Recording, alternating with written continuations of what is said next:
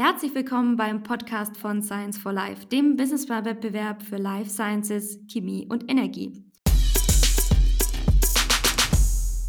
Ich bin Karina Goldschmidt und heute spreche ich mit Tobias Wagner, Co-Founder und CEO of ChargeX, über den spannenden Weg des Startups, warum sie sich entschieden haben, ihr Geschäftsmodell zu ändern und wie man es in Zeiten der Energiekrise schafft, die Wachstumschancen zu nutzen. Hallo Tobias, schön, dass du heute da bist.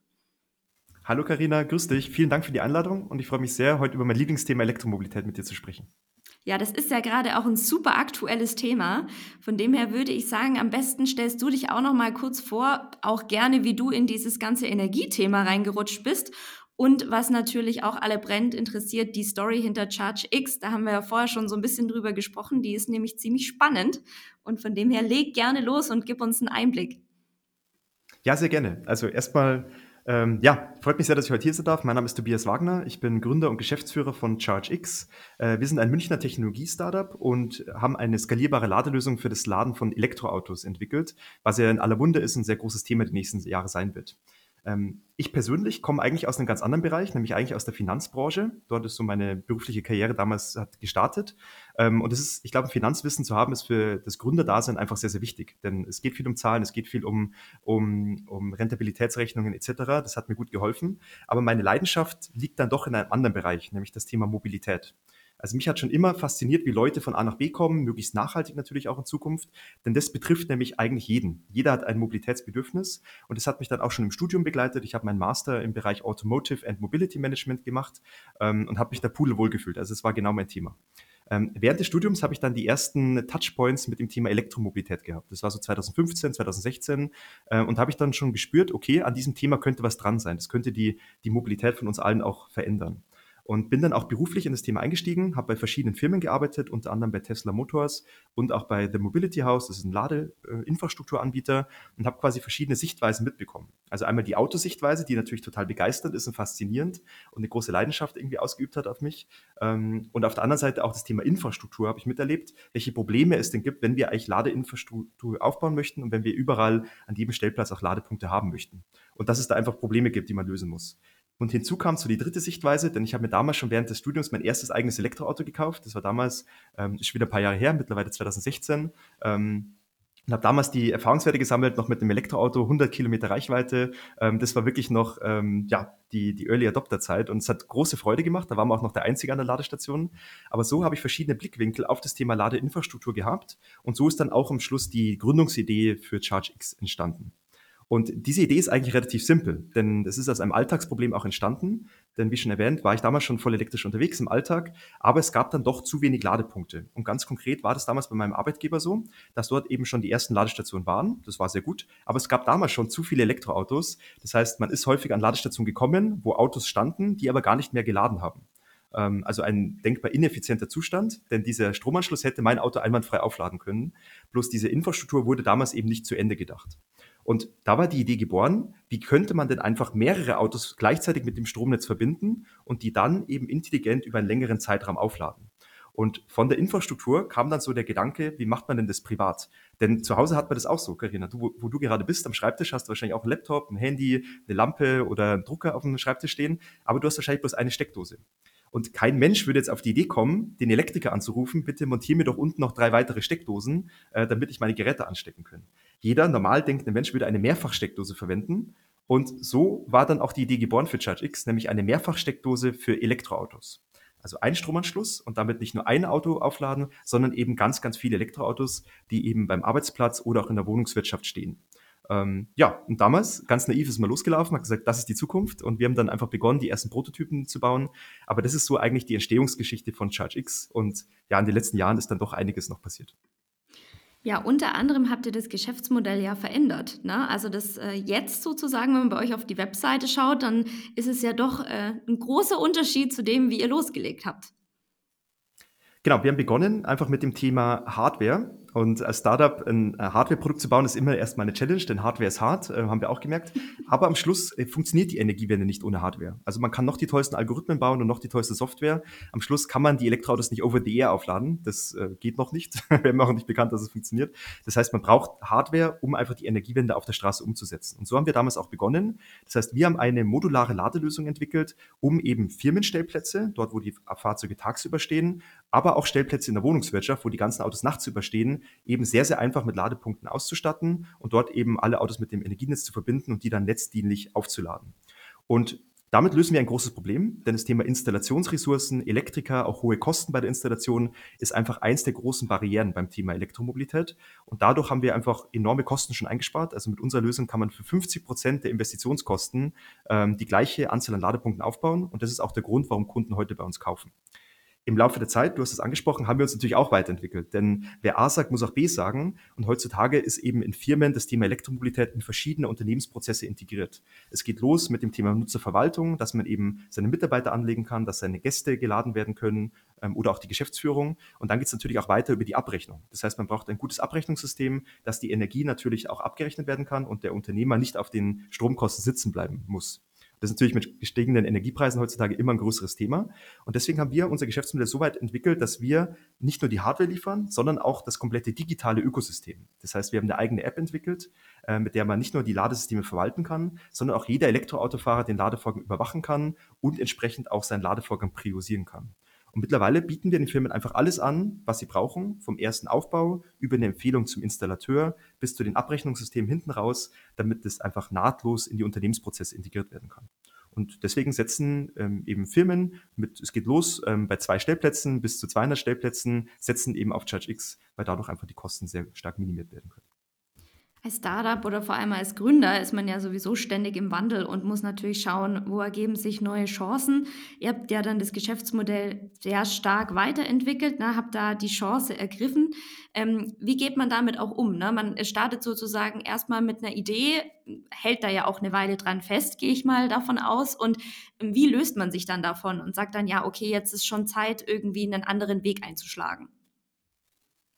Ja, ich glaube, das Wichtigste ist einfach mit den Kunden seine Firma weiterzuentwickeln. Denn den Anstoßpunkt, den man braucht, um ein Startup zu gründen, ist natürlich einfach, man braucht eine Begeisterung für das Thema. Man muss auch ein Problem im Feld identifiziert haben und dann schnell einen Prototypen bauen und das mit den ersten Kunden vertesten. Und so haben wir das ganz am Anfang auch gemacht. Also in der ersten Stunde von ChargeX haben wir ein Autohaus für uns begeistern können und haben dort quasi die erste Ladelösung, damals noch wirklich im Prototypenstatus montiert und einfach ganz genau zugehört, was denn der Kunde sich wünscht. Ähm, und dadurch, die Basis von diesem Input und auch von weiteren Pilotanlagen hat dann zur ersten Generation unseres Ladesystems geführt. Und davon haben wir mehrere hundert Stück auch montieren können. Aber da, da hört man einfach nicht auf, sondern man muss weiterhin einfach auch Zeit investieren und hinhören, was die Kunden für Probleme haben, was sie noch für Verbesserungsvorschläge haben und einfach mit dem Kunden das Produkt weiterentwickeln. Und das ist, glaube ich, auch die größte Ressource, die wir bei ChargeX haben, dass wir enorm viele Kunden bereits haben, die uns natürlich Input liefern, wie wir auch die Zukunft der Elektromobilität gestalten können. Und das ist, glaube ich, auch für eine Änderung des Geschäftsmodells ähm, sehr, sehr wichtig. Denn auch das ganze digitale Ökosystem haben wir nicht einfach uns ausgedacht und irgendwie auf den Markt geschmissen, sondern natürlich muss man erstmal einen Prototypen bauen, hat das dann auch den Kunden gezeigt. Und so wie die Lösung heute ausschaut, hat sie am Anfang auf jeden Fall nicht ausgeschaut. Sondern dieser ständige Diskurs, äh, Input einzuarbeiten, hat dann dazu geführt, dass wir heute eben auch eine ganz gute User Experience haben oder sogar eine der besten, würde ich jetzt mal sagen, beim Thema Verwaltung von Ladeinfrastruktur, weil es einfach sehr, sehr viele Punkte, die wir gesehen haben, die kompliziert sind, wo man irgendwie Schulungen braucht, nicht beinhaltet, sondern weil das System das zum Beispiel selber managt und selber irgendwie ähm, strukturieren kann, wenn man es eben installiert. Ähm, das war für uns ein ganz, ganz wichtiger Punkt. Und ich denke, das ist auch der Erfolgsfaktor, warum die Firmen eben heute auf unsere Lösung setzen, weil es verständlich ist, wie man es bedient, weil es verständlich ist, wie man es erweitern kann. Ähm, und das hat uns schon geholfen, dass die Lösung heute so aussieht, wie sie aussieht. Jetzt gibt es ja aktuell wahnsinnig viel im Bereich Elektromobilität und auch Ladelösungen ne, von jeder Ecke. Ähm, wie schafft man es da auch, sich zu differenzieren und vor allem auch das weiterhin beizubehalten, sich immer wieder ähm, neu zu erfinden und immer wieder auch von der Konkurrenz abzuheben? Vollkommen richtig. Also wir haben das Laden von Elektroautos nicht erfunden. da gab es schon ein paar andere Firmen davor. Ähm, das heißt, wir, sind, wir haben natürlich auch Marktbegleiter. Das ist auch wichtig, denn das Thema ist so gesellschaftsrelevant, dass es viel zu schade wäre, wenn wir ganz alleine nur unterwegs wären. Deswegen sind wir, sind wir dankbar, dass auch andere Player das Thema gestalten. Ähm, aber was du ansprichst, ist super wichtig, denn am Schluss braucht man als Gründer oder als Startup natürlich auch eine klare Vision, nach der man eigentlich alle unternehmerischen Entscheidungen ausrichten kann, dass man auch Step by Step diese Vision, dass die Realität wird. Und am Schluss haben wir zwei Elemente, die wir als große Probleme sehen im Bereich Elektromobilität, die wir mit ChargeX lösen wollen. Und zum einen ist es ein enormer Fachkräftemangel. Das heißt, man bekommt heute ja schon keinen Elektriker, wenn man irgendwie im Haus was machen möchte, ähm, hat heute schon mehrere Monate Wartezeit und auf dieser Ressource basieren wir Millionen von Ladepunkten, die wir brauchen, um die Energiewende auf der Straße umzusetzen. Und wer da eins und eins zusammenzählt, sieht eigentlich, dass es gar nicht funktionieren kann, denn diese Elektriker müssen ja auch noch Solaranlagen, Wärmepumpen und stationäre Energiespeicher montieren. Ähm, das wird nicht klappen und entsprechend ähm, ist eine große Vision, dass eben unser Produkt auch von anderen Fachkräften installiert werden kann, beispielsweise vom Hausmeister, weil wir durch das Plug-and-Play-Stecksystem und die, die Selbstintegration des Systems, also dass es sich selbst konfigurieren kann, eben diese Fachkräfte auch nicht mehr benötigen. Und das ist auch ganz klar ein Schritt, dass wir bei jeder Generation darauf achten, dass es noch einfacher wird in der Installation und dass wir noch weiter die Kosten einsparen können, damit wir mit den vorhandenen Ressourcen trotzdem diese Ladepunkte auch installieren können. Okay, damit würden wir sie an die Wand bekommen, die Ladeboxen, aber sie müssen ja auch funktionieren. Und das zweite Problem, das in der Elektromobilität gelöst werden muss, und das ist lösbar, deswegen arbeiten wir auch dran, ist natürlich, dass unser Stromnetz gar nicht für all diese Elektroautos designt worden ist. Denn unser Stromnetz ist mehrere Jahrzehnte alt. Das wurde damals eben mit den Gebäuden dafür ausgelegt, dass man dort halt Büros betreiben kann oder Lichtanlagen betreiben kann oder Lüftungsanlagen. Da hat keiner damit gerechnet, dass da mal tausende von Autos in den Tiefgaragen stehen, die auch alle Strom haben wollen. Und jetzt könnte man sagen, daran wird scheitern, aber eigentlich scheitert es nicht daran, denn wir haben den großen Vorteil, dass wir unsere Autos gar nicht die ganze Zeit benötigen. Denn ich bin jetzt gerade mit dir in dem Podcast, mein Auto steht gerade in der Tiefgarage und lädt. Und Autos stehen zum Glück 23 Stunden am Tag. Das heißt, man muss diese Standzeit nutzen, um sie eben netzdienlich und netzverträglich aufladen zu können. Und diese Intelligenz dahinter, wann ich mein Auto lade und wann ich es nicht lade, ist eben der zweite Knackpunkt. Denn nur so können wir auch jeden Stellplatz zum Ladeplatz machen, obwohl der lokale Netzanschluss eigentlich gar nicht dafür ausgelegt ist. Und deswegen arbeiten wir technologisch sehr stark daran, eben Mobilitätsdaten zu nutzen. Also wie verhalten sich die Menschen, wann wollen sie laden, wann fahren sie auf weitere Strecken, um das als Basis für das Last- und Lademanagement zu verwenden. Denn am Schluss geht es nicht darum, dass jedes Auto immer innerhalb von wenigen Sekunden vollgepumpt werden muss, wie man es jetzt vom Tanken kennt. Das ist überhaupt nicht notwendig, sondern es muss einfach, das Auto muss optimal geladen sein, damit man die nächste Strecke eben fahren kann. Und das ist für uns eben auch technisch ähm, ja, ein Schwerpunkt, dass wir eben Mobilitätsdaten in das Ladesystem integrieren, in den Ladealgorithmus, um am Schluss jedes Fahrzeug bedarfsorientiert aufzuladen. Und so schaffen wir es auch, trotz Ressourcenengpässen bei den Elektrikern und von unserem Stromnetz in den nächsten Jahren jeden Stellplatz zum Ladeplatz zu machen. Ähm, und ja, so sind wir ganz gut aufgestellt und arbeiten jeden Tag an unserer Vision. Jetzt ist ja sowieso in diesem ganzen Elektromobilitätsbereich alles mit wahnsinnig vielen Vorurteilen verbunden. Ne? Ich kann mir vorstellen, du hast sicher auch schon die meisten gehört und kannst sie dir wahrscheinlich regelmäßig anhören.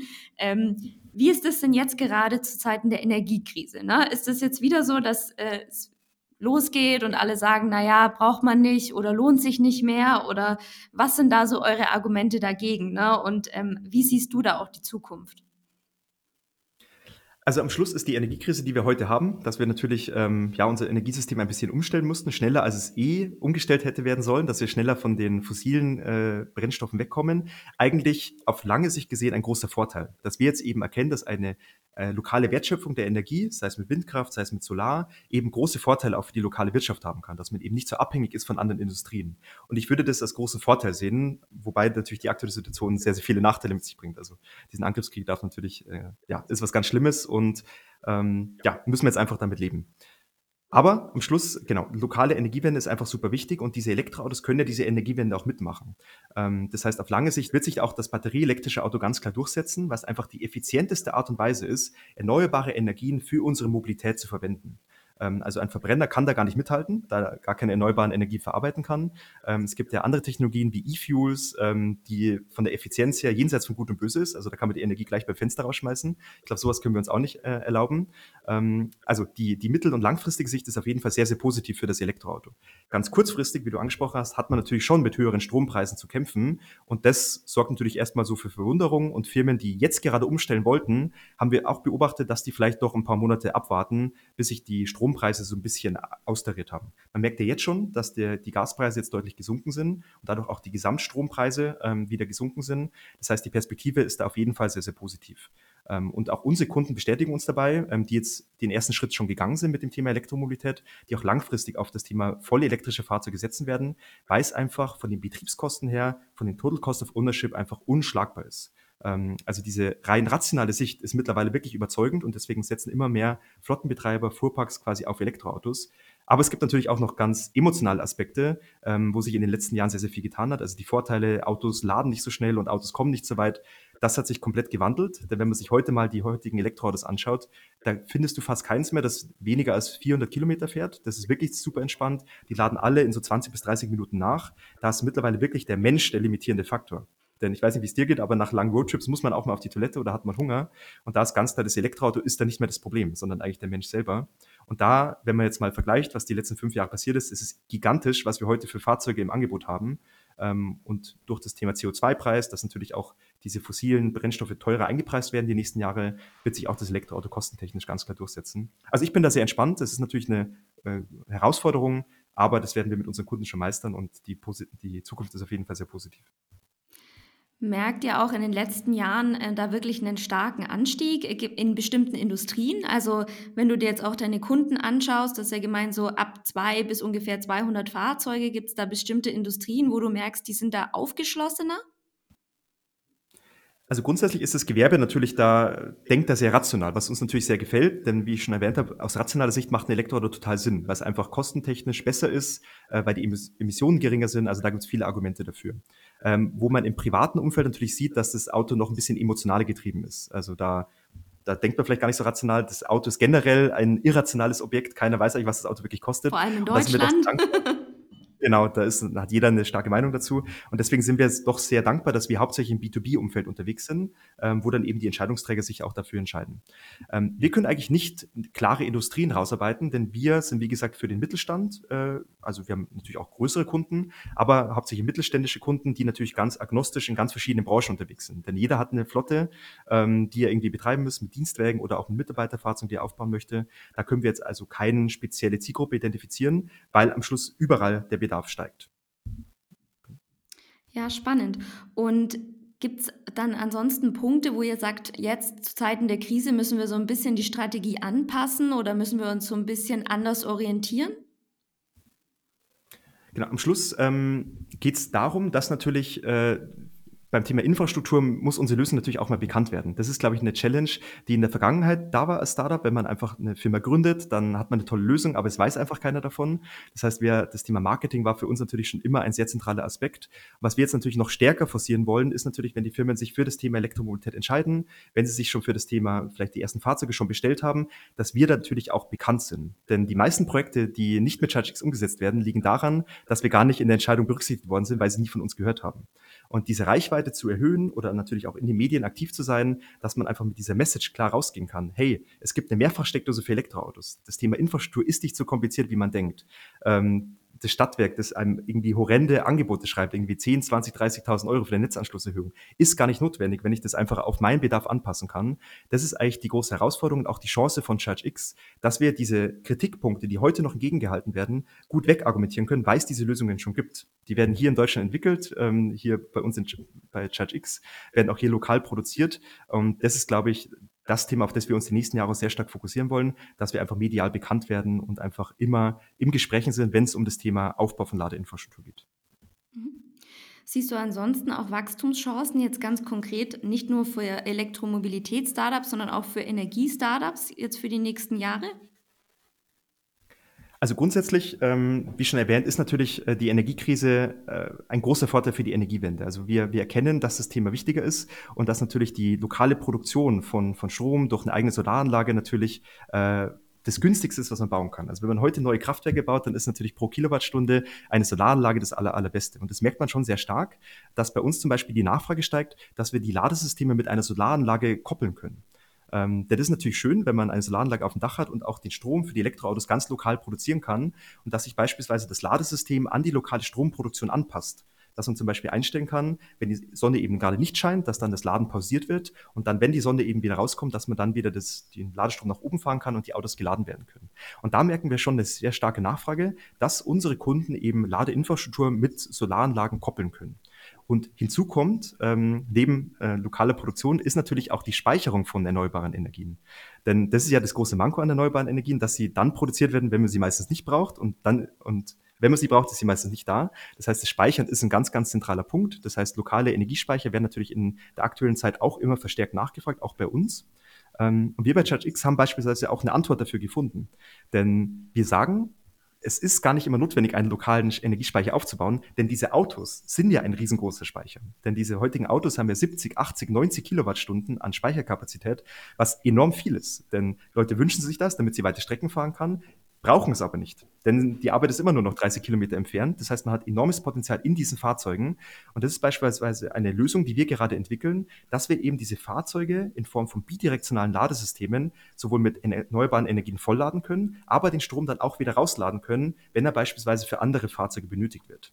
Und das wurde jetzt natürlich nochmal gepusht, weil das Thema einfach Kostenoptimierung, erneuerbare Energien zu optimieren ein großes Thema ist. Und das wird für uns die nächsten Jahre noch ganz, ganz spannend, weil man durch diese Speicherung in diesen Fahrzeugen auch den lokalen Netzanschluss sehr stark entlasten kann und durch diese Speicherung an den gleichen Locations deutlich mehr Ladepunkte aufbauen können. Und das sind alles so Entwicklungen, die, glaube ich, jetzt enorm gepusht werden, die einen stärkeren Hebel auch bekommen, ähm, ja, dass das Thema Energiewende in Deutschland einfach noch schneller vorangeht, was mich sehr freut. Und wie sieht es für euch aus, gerade eure Pläne für 2023? Genau, wie, wie schon angesprochen, ähm, haben wir natürlich eine Technology Roadmap. Das heißt, wir wollen natürlich unser Produkt weiterentwickeln. Ähm, der nächste große Schritt, der bei uns kommt, ist tatsächlich, dass wir den Elektriker für die Erweiterung von Ladesystemen gar nicht mehr benötigen. Dass wir quasi eine digitale Journey bauen, wo das System sich auch selbst prüfen kann und dann quasi auch von einem Hausmeister legal installiert werden kann. Das ist für uns schon so ein kleiner Gamechanger, der natürlich auch äh, wirklich sicher funktionieren muss und deswegen auch ganz, ganz viele Tests bei uns durchlaufen muss. Ähm, und das ist natürlich nochmal ein weiteres Argument für ChargeX, dass man sich eben für uns entscheidet, weil man dann später einfach weiter skalieren kann, äh, denn die meisten Elektroautos kommen ja auch erst noch. Ähm, ansonsten, ähm, wie schon angesprochen, ist natürlich für uns einfach die Expansion ein ganz spannendes Thema. Wir sind bis dato quasi in Deutschland, Österreich und Schweiz unterwegs. Also klassisch, wenn man Startup beginnt in der Dachregion, ähm, sind natürlich auch in Deutschland, das ist unser Heimmarkt. Ähm, da werden wir natürlich weiter ausbauen. Das heißt, unser Vertriebsteam wird stark ausgebaut, dass wir auch das Thema Outbound Sales zum Beispiel stärker in den Fokus rücken ähm, und verschiedene andere Marketinginstrumente quasi stärker ausbauen, wie zum Beispiel das Performance Marketing, dass wenn man eben Ladeinfrastruktur für Unternehmen googelt, dass man dann auch schnell bei uns rauskommt. Aber das Thema betrifft natürlich alle anderen Länder auch. Und wir werden uns jetzt gezielt auch in andere Länder quasi äh, die Fühler ausstrecken, die natürlich auch den Ausbau der Elektromobilität stark ähm, ja, äh, fördern und natürlich auch Fördergelder da bereitstellen für die Elektroautos, aber auch für die Infrastruktur, dass wir natürlich unsere Lösung auch in anderen europäischen Ländern bekannt machen. Denn sie ist technologisch da, sie ist lieferfähig, sie funktioniert und jetzt geht es eigentlich nur noch darum, quasi Bekanntheitsgrad und Vertrieb auszubauen. Und das wird jetzt natürlich im Jahr 2023 der Hauptfokus sein. Ähm, denn ja, jetzt geht's los. Wir haben lange darauf gewartet, dass irgendwie massentaugliche Autos da sind. Wir haben noch das Problem, dass sie natürlich nicht so ganz lieferbar sind. Das heißt, das Thema Chipkrise ist natürlich auch dieses Jahr noch ein kleines Thema, aber es wird auf jeden Fall deutlich mehr Elektroautos dieses Jahr geben als letztes Jahr. Ähm, auch die Zulassungszahlen, die trügen so ein bisschen. Die, die, die stellen nämlich gar nicht so die Nachfrage dar, sondern eigentlich nur, was gerade noch produziert werden konnte. Das heißt, deutlich mehr Leute warten gerade auf Elektroautos. Und wenn die dann mal kommen, dann brauchen sie natürlich Ladepunkte, die schnell installiert werden können. Und dann wollen wir als Chatix da sein. Also wir haben große Pläne und werden es richtig Gas geben und auch das Team stark ausbauen. Und ja, diese Branche einfach mit unseren Marktbegleitern stark gestalten. Ja, perfekt. Dann würde ich sagen, wir drücken euch die Daumen. Wir wünschen euch sehr, sehr viel Erfolg für 2023 und vielen lieben Dank, Tobias, für deine Zeit, dass du beim Science for Life Podcast dabei warst. Danke, Carina. Und genau, wenn du mal dein Auto laden musst, dann kommst du bei uns in München vorbei. Wir haben immer einen freien Ladepunkt für dich. Auf jeden Fall. Werde ich machen.